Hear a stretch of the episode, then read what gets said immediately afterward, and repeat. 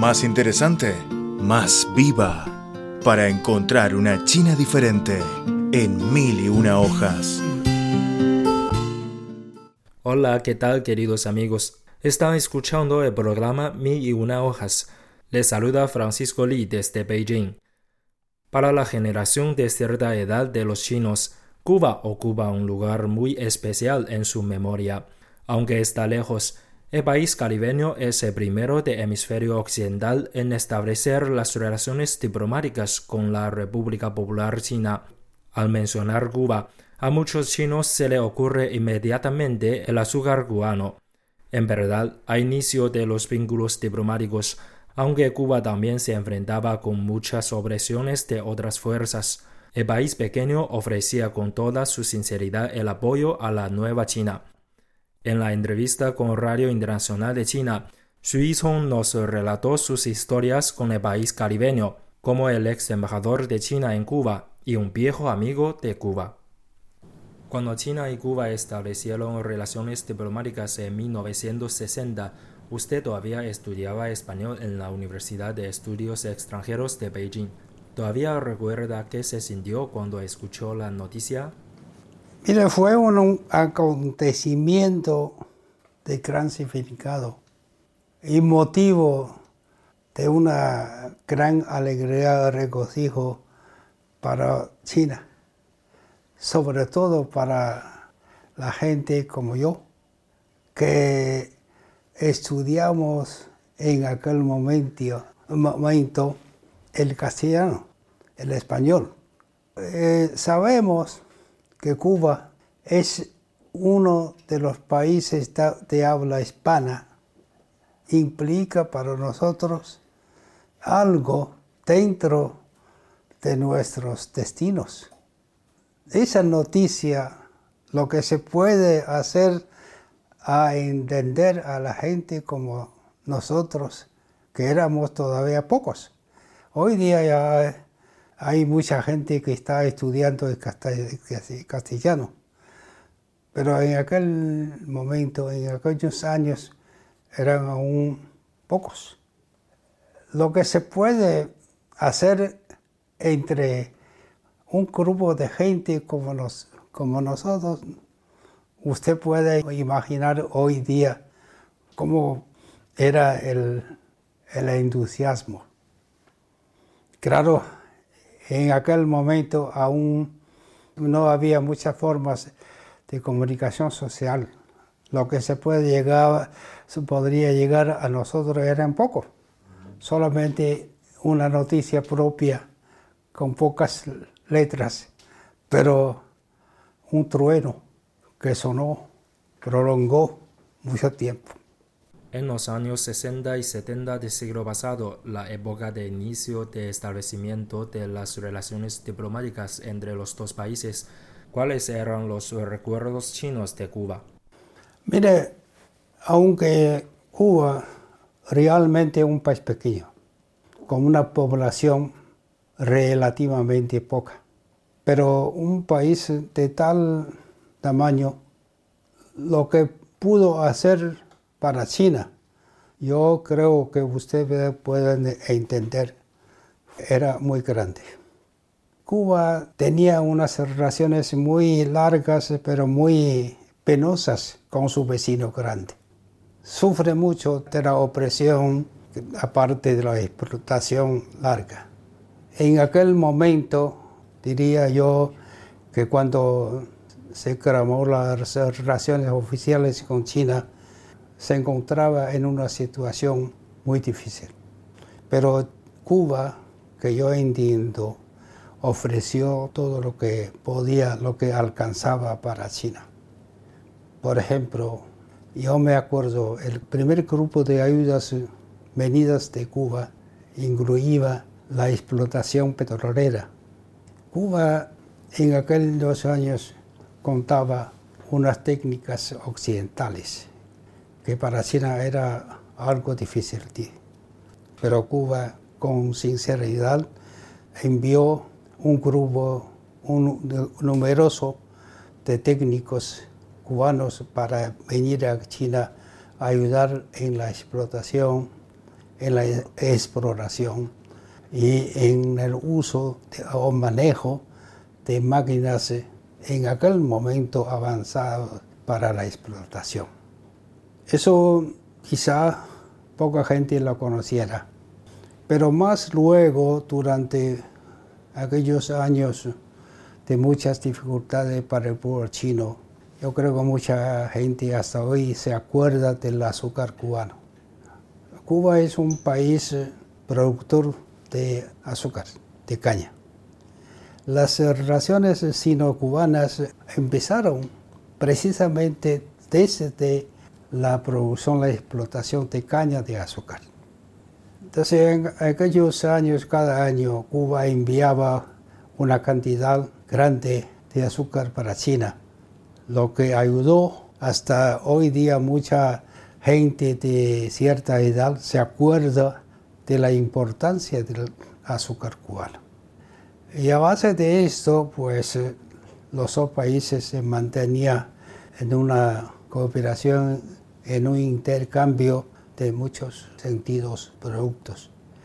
Podría decir, porque yo estaba participando desde comienzos de la década 60 en las relaciones eh, chino-cubanas, pues eh, yo podría decirle, alcancé de cerca de esos intercambios, de estos contenidos prácticos, que llenaron, podría usted entender, un eco grande en la falta del pueblo chino.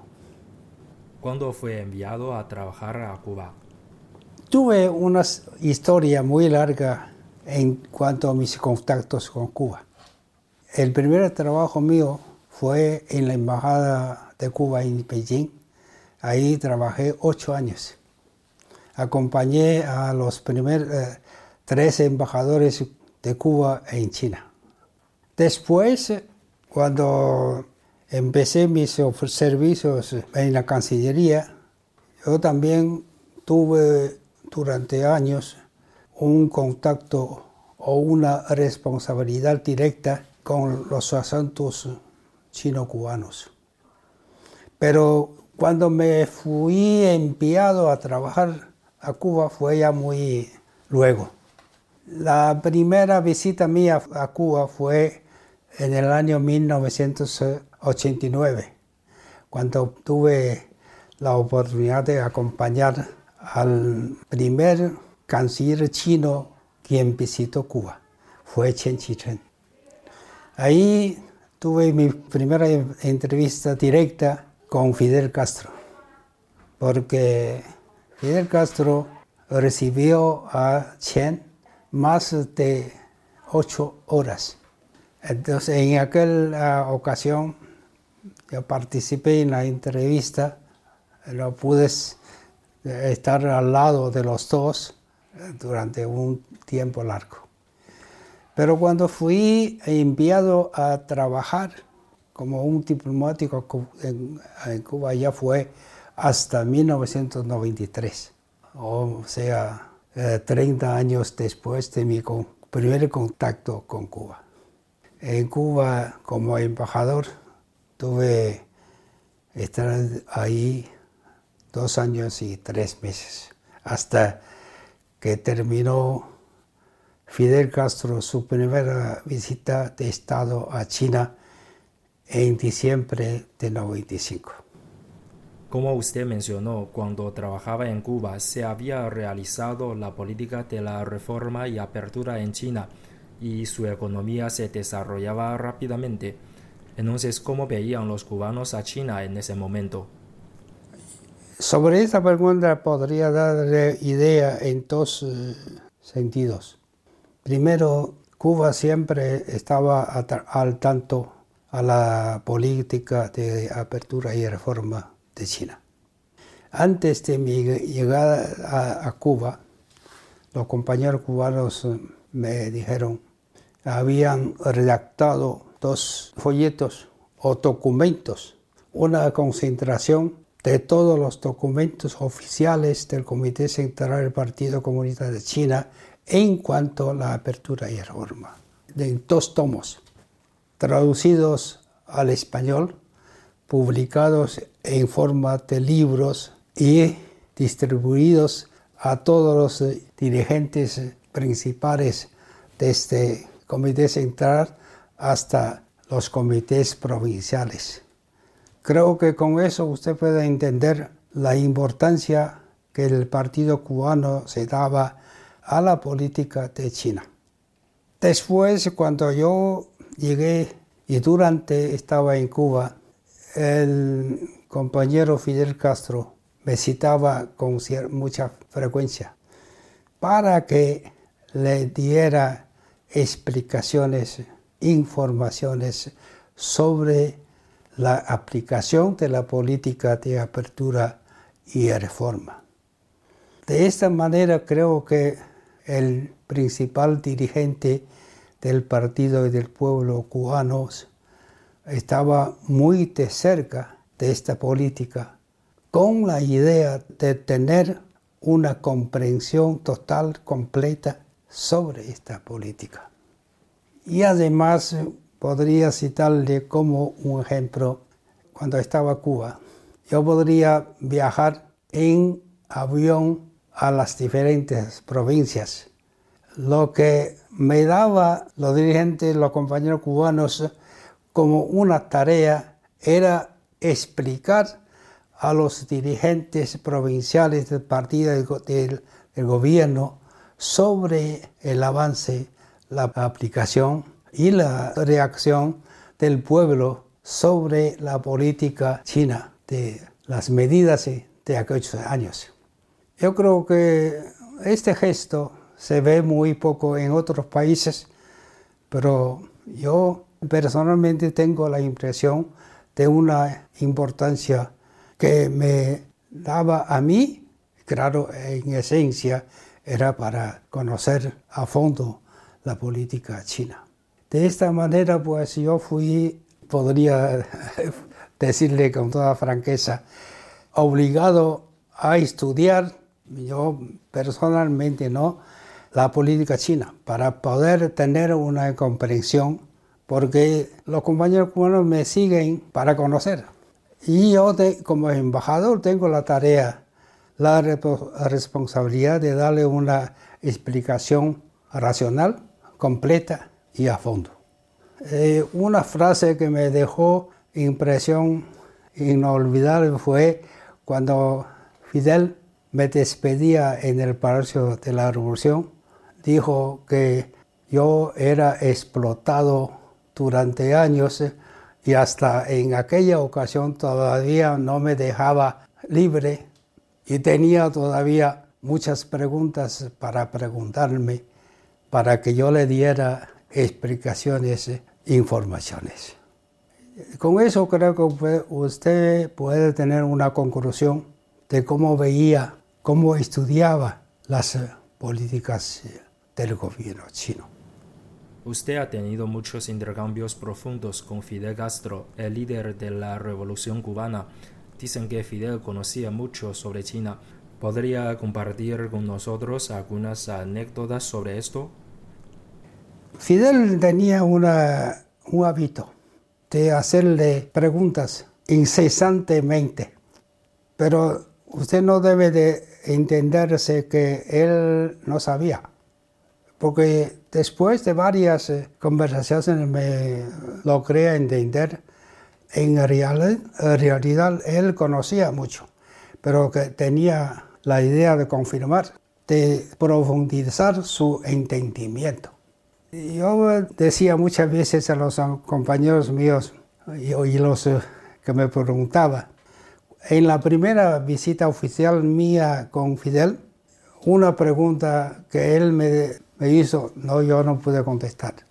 Como hasta final, eh, la última parte de la conversación, durante unos unas cuatro horas, él me preguntó, cuando el Ejército de Liberación Popular pasaba al, río Yangtze, tenía tres eh, comandancias. ¿Y dónde estaban estas comandancias? ¿Y quiénes fueron comandantes eh, en jefe? Yo pues Le dije que, perdón, yo no tengo en la, en la mente, lo voy a buscar y le informo. Él dijo que ella le preguntaba mucho, quizá esta pregunta es muy detallada, pero no necesita buscar, sino yo, yo puedo darle. Él me dio la respuesta de sus preguntas. Y me acuerdo que entre las reflexiones del comandante en jefe había artículos escritos por Fidel especialmente sobre China. Hablaba de la historia china, de los avances de China. Y eso, no, eso se implica que él se daba mucha importancia en la búsqueda de la cultura china. Ese interés también debe entenderse como una atención, una importancia a China, a las relaciones de China con Cuba. ¿Cuáles son sus expectativas para el desarrollo de las relaciones entre China y Cuba en un nuevo punto de partida histórico? Se podría decir que ambos países ya tienen una base muy consolida durante esos años, gracias a los esfuerzos mancomunados de ambas partes. Las eh, relaciones, como se decía, de hermanos, de camaradas, de amigos, ya reflejan en su propio sentido la situación, la esencia. Yo creo que esta esencia va a avanzarse porque se corresponde a intereses, a beneficios esenciales de los dos países. Eh, China y Cuba están lejos y naturalmente se encuentran con muchos, muchas dificultades. Y esas dificultades en mucho sentido provienen de otras ideas, como obstáculos impuestos por otras fuerzas. Los otros países deben procurar vencer, superar a estas dificultades, estos obstáculos, para poder avanzarse mejor. Y yo veo con mucho optimismo que en las próximas eh, etapas, épocas, las relaciones eh, chino-cubanas van a poder avanzarse independiente y triunfalmente.